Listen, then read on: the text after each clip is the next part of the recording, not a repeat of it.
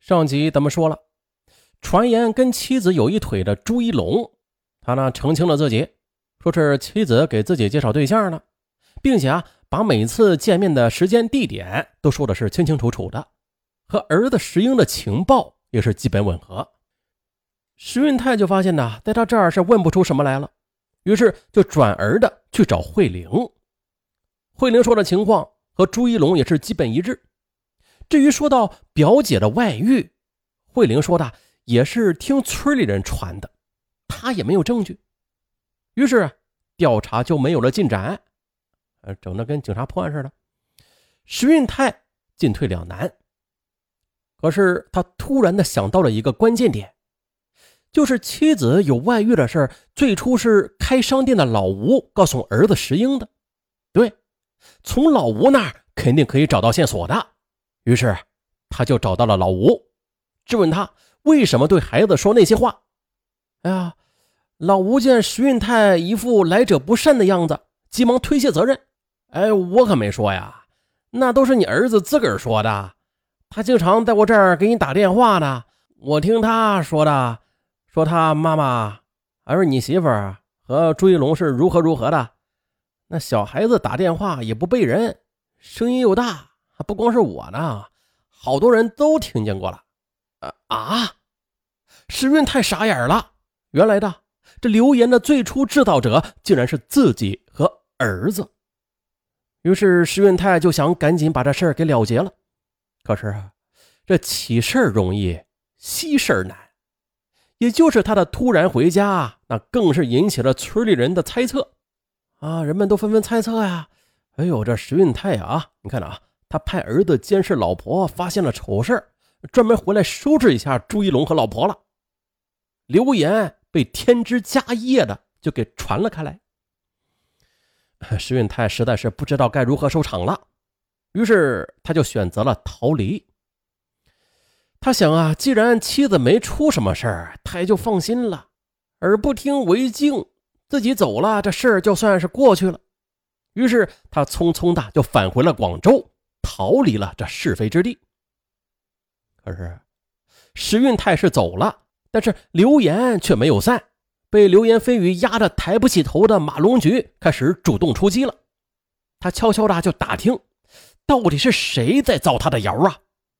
当他得知是儿子在监视他时，一下子惊呆了。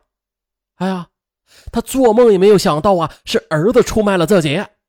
马龙菊怒气冲冲的赶到学校。把石英就拖回了家，劈头盖脸的就问他：“小兔崽子，你你跟妈妈说，是不是爸爸给了你钱，让你报告我的一举一动的？”哎呀，胆小的石英没有见过妈妈这样凶过，他也不敢撒谎，就把事情的原委一五一十的跟妈妈说了。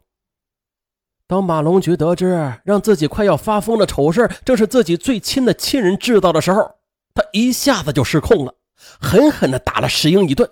边打还边骂：“你这个白眼狼，我怎么就养了你这个害自己亲娘的儿子呀？你滚！以后再也别让我看到你！”石英哭着逃出了家，他伤心的给爸爸石运泰打电话，告诉妈妈生气不要自己了。石运泰一听，气儿不打一处来呀，他也冲着孩子骂：“都是你这个丧门星啊！打个电话也不知道背着个人，你看你呀，都让别人听去了，弄出这么多闲话来。”好嘛，石运泰骂的是痛快了，但是儿子石英这边却如同五雷轰顶。本来这几个月以来，监视妈妈就让他有了一种强烈的负罪感了。有时听着爸妈在电话里争吵，他心里也很难过啊，觉得呃自己是引发矛盾的罪魁祸首。他好几次想向妈妈坦白，但是又不愿意背叛爸爸。现在呢？大家都说妈妈是坏女人，骂自己是坏孩子，就连班上的同学都在议论着自己这个监视亲妈的特务。但是，让石英万万没有想到的是，事到如今的爸爸竟然也骂他没有用。石英挂了电话，一个人蹲在墙角里想啊想，哭啊哭。他越想越觉得是自己害了爸爸妈妈。那现在，既然爸爸妈妈都不要他了，那我活着还有什么意思呀？石英就偷偷的回到了家里，他听到妈妈和爸爸又在电话里激烈的争吵呢。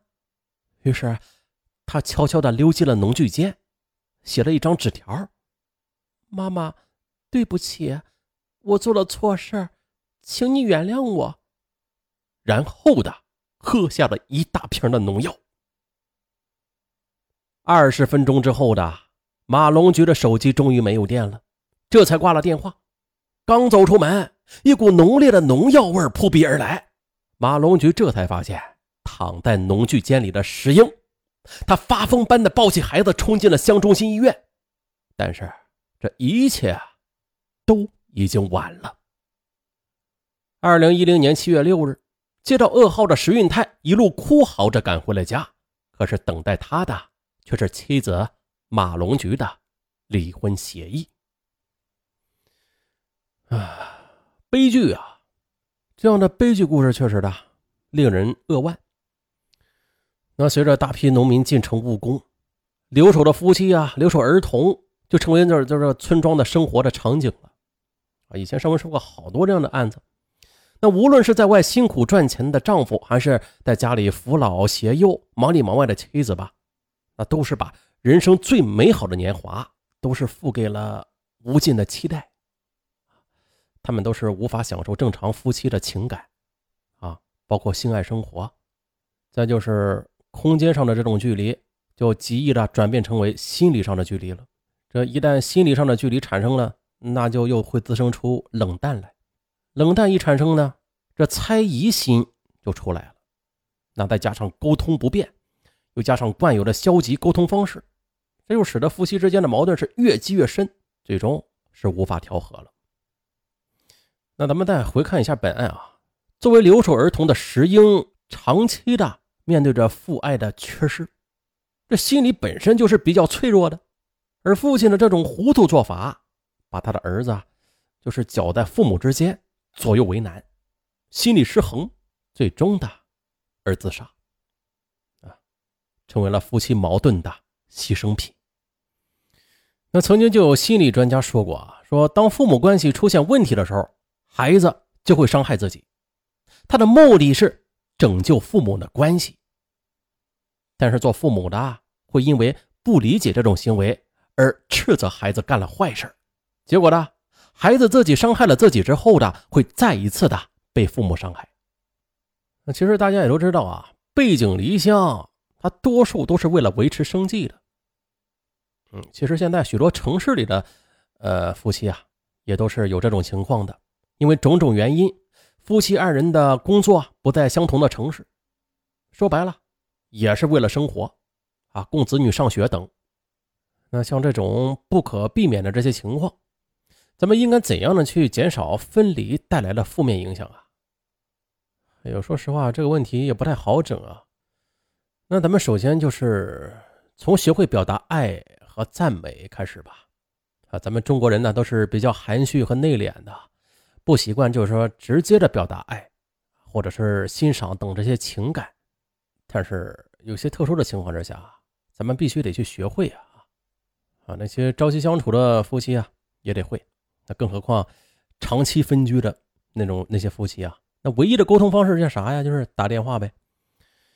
那在有限的交流中，让对方感受到温暖和体贴，得到支持，这夫妻感情就能够经得起时间、空间的一些考验。啊，反正是任何的感情，包括友情、亲情、爱情，他们呀都得需要真情的去交流、去沟通。长时间的不交流沟通，那任何情啊都会被淡化的。为了使咱们各种亲情、友情、爱情不被淡化，那么现在大家就拿起手机，让对方感受到你的温暖吧。好了，本案就到这儿，我是尚文，咱们下期再见。